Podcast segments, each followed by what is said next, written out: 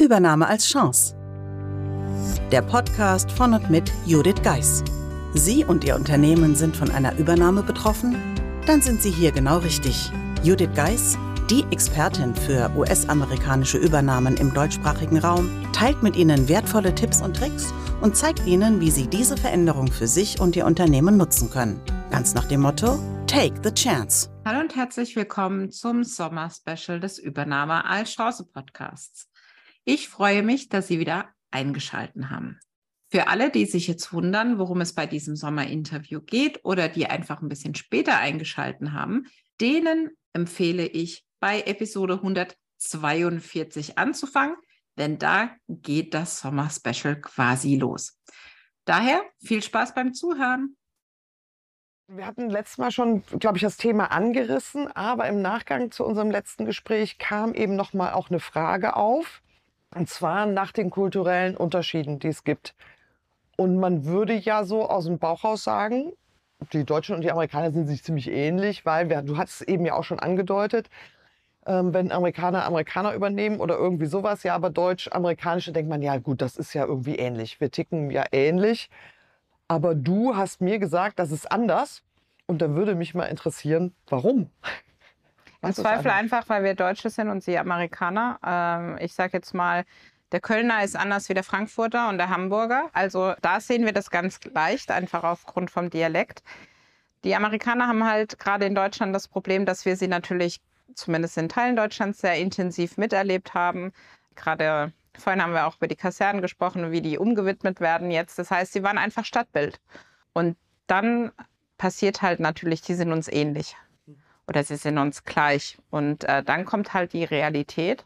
Und auch da muss man wieder sagen, auch wenn es die Unter Unterschiede sind, diese halt auch anzunehmen, weil das deutsche Unternehmen wurde gekauft, weil halt einfach Deutschland, Made in Germany, Ingenieurskunst und so weiter vielleicht das Thema ist. Und die Amerikaner sind halt einfach pragmatischer. Jetzt kommt jemand natürlich, der 150 Prozent sicher sein will, auf jemand, der sagt, ich will jetzt überhaupt mal sehen, dass ihr losgeht. Ja, und das führt dann schon zu Irritationen. Wir hatten auch rein kulturell das Thema natürlich der Zeitverschiebung.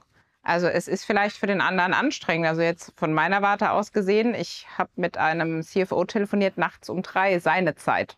Und man würde jetzt sagen, umgekehrt passiert es häufiger, aber da war es halt eben so. Und mir war das so unangenehm, dass er so viel früher hat aufstehen müssen, um dieses Gespräch mit mir zu führen. Aber er hat es geführt. Und da sieht man halt auch, die Lösung steht im Vordergrund. Wir müssen auf eine Lösung kommen. Ich muss danach fliegen, bin den ganzen Tag unterwegs, dann ist es für dich spät, also stehe ich eine Stunde früh auf. Aber ich bin gefühlt tausend Tode gestorben bei diesem Telefonat. Und dann hat er gesagt, jetzt hör endlich auf, können wir uns bitte, auch da, hör damit auf, lass uns auf die ähm, Grundessenz kommen. Ne? Und dann auch sehr lösungsorientiert. Was nicht heißt, dass der Mensch nichts zählt. Natürlich war das damals nicht mega sensationell, was da in der Betriebsversammlung passiert ist, aber die Folien damals kamen ja auch nicht von den Amerikanern, sondern wurden in Deutschland gemacht. Ja.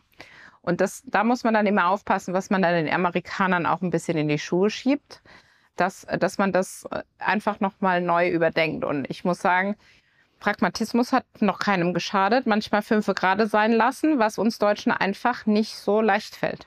Ja, und da würde ich schon sagen, sind uns die Amerikaner voraus. Einfach auch loslegen, bevor man. Ähm, ich hatte gerade gestern ein Gespräch mit jemandem, da hat eine Selbstständige dann irgendwie, ja, da muss ich noch an der Webseite und muss ich noch das machen.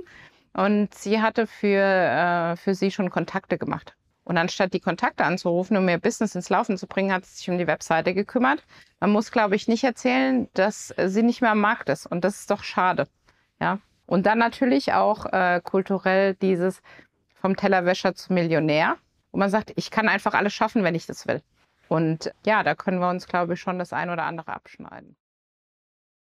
Das war nun ein weiterer Teil des Sommer-Specials, dem Interview von Christiane von Beuningen und mir, ich freue mich, dass Sie heute wieder dabei waren und wünsche mir natürlich, dass Sie beim nächsten Mal wieder einschalten, wenn es den nächsten Teil des Sommer-Specials gibt. Ihnen einen schönen Sommer und bis bald. Buchen Sie jetzt ein Mentoring mit Judith Geis, egal ob als Mitarbeiter, Führungskraft oder Team. In einem individuell auf Sie zugeschnittenen Mentoring erhalten Sie wertvolle Tipps und Hinweise, wie Sie sicher durch die Zeiten der Veränderung kommen. Schauen Sie vorbei auf thebridge-online.com/mentoring. Den Link finden Sie auch in den Show Notes.